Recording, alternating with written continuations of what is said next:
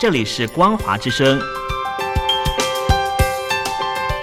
听众朋友，从现在开始，请您一起来关心最近发生的新闻事件。欢迎收听《光华随声听》。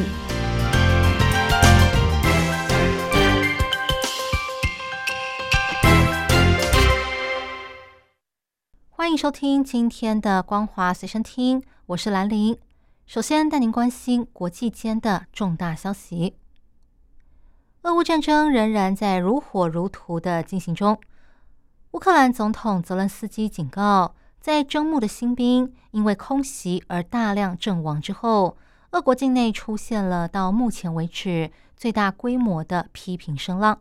但俄国政府依然在计划动员更多的士兵，好发起新一波的攻势。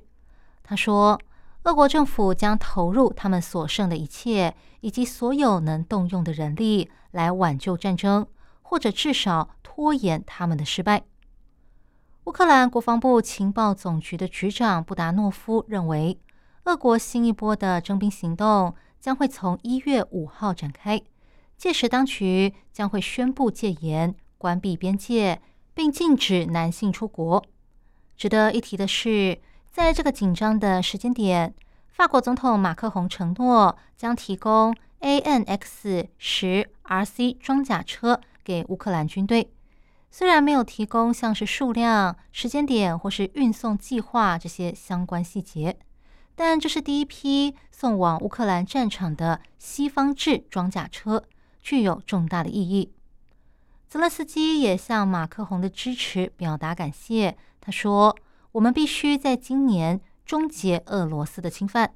为了达到这项目标，我们需要现代西方的装甲车和战车。接下来带您关心中国境内的重大消息。英国《卫报》最近发表了一篇社论，说中国政府在欠缺计划下骤然取消防疫政策，又大开国门，十分要命。而且春节将至。最坏的情况可能还在后头。这篇社论指出，中国最大的错误并不是清零政策，也不是解除防疫措施，而是在毫无预警、没有太多缓冲期、也没有准备的情况下，贸然改变做法。北京当局的防疫政策大转弯，或许反映出政府担心经济以及民众对清零政策的不满。还有就是再严苛的风控都阻止不了确诊数飙升的事实，但贸然解封只会让过去严苛的风控措施都变得毫无意义。社论提到，老一辈的中国人说不定还记得中共当局过去的荒唐事，但对许多年轻人来说，这是他们第一次真正体验什么叫做苦日子。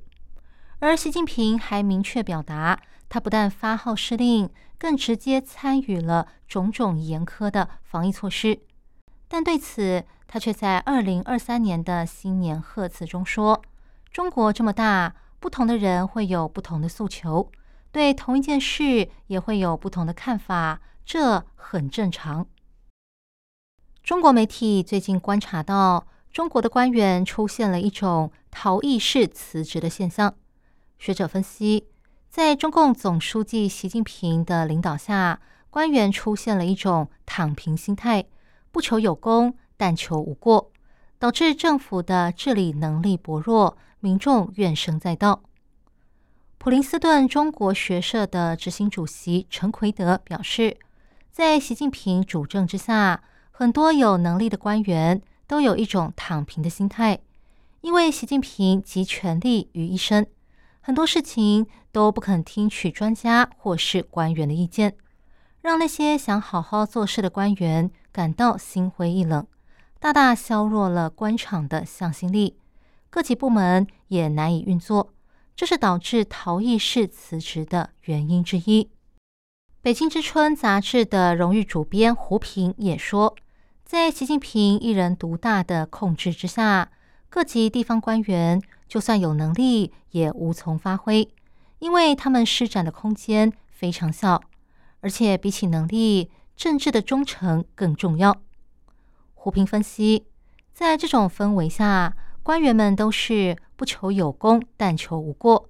这种心态在动态清零政策的执行过程中格外的明显。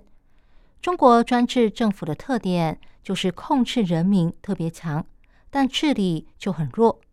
这个情况在习近平的时代格外突出。只要习近平还在，他的统治方式不变，官场上的种种问题还会持续下去。经济不振加上高失业率。公职变成许多中国年轻人的求职首选，但他们虽然好不容易挤进了公家单位，疫情与更严格的审查机制让这份工作变得更加枯燥。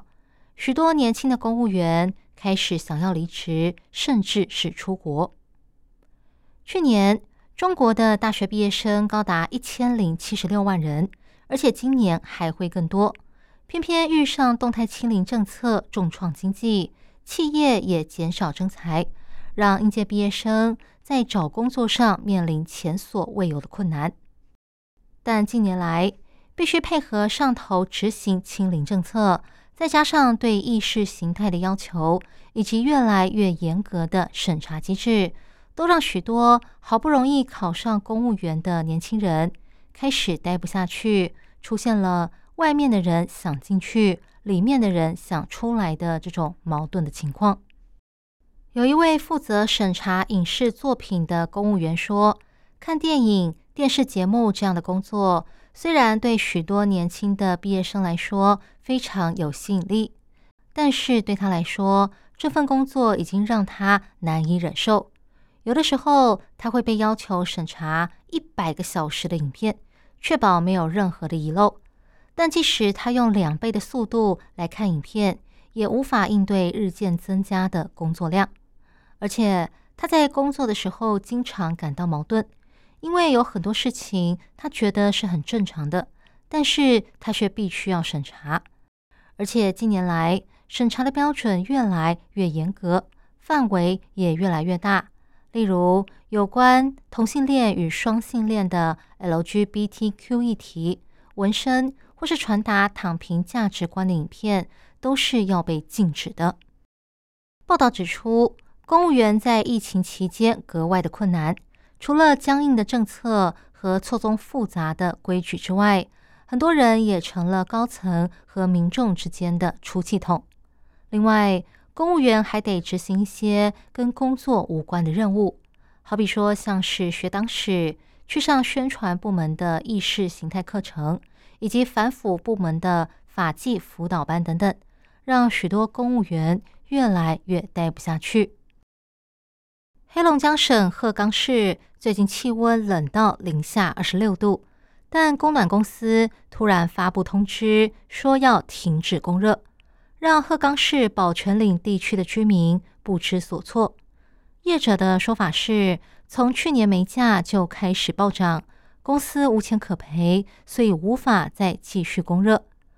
值得注意的是，这并不只是单一个案。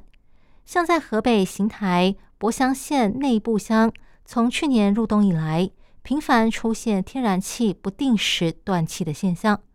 类似的情况也出现在河北的邯郸市、保定市辖下的多个县，严重影响民众的日常生活。有关人士表示。这是上游的供气单位和下游的成燃公司之间出现了利益纠葛，才会让民众承担挨冻的代价。在这边也提醒听众朋友要注意家中暖气供热的情况。以上新闻由兰陵为您编辑播报，感谢您收听今天的光华随身听，我们下次见。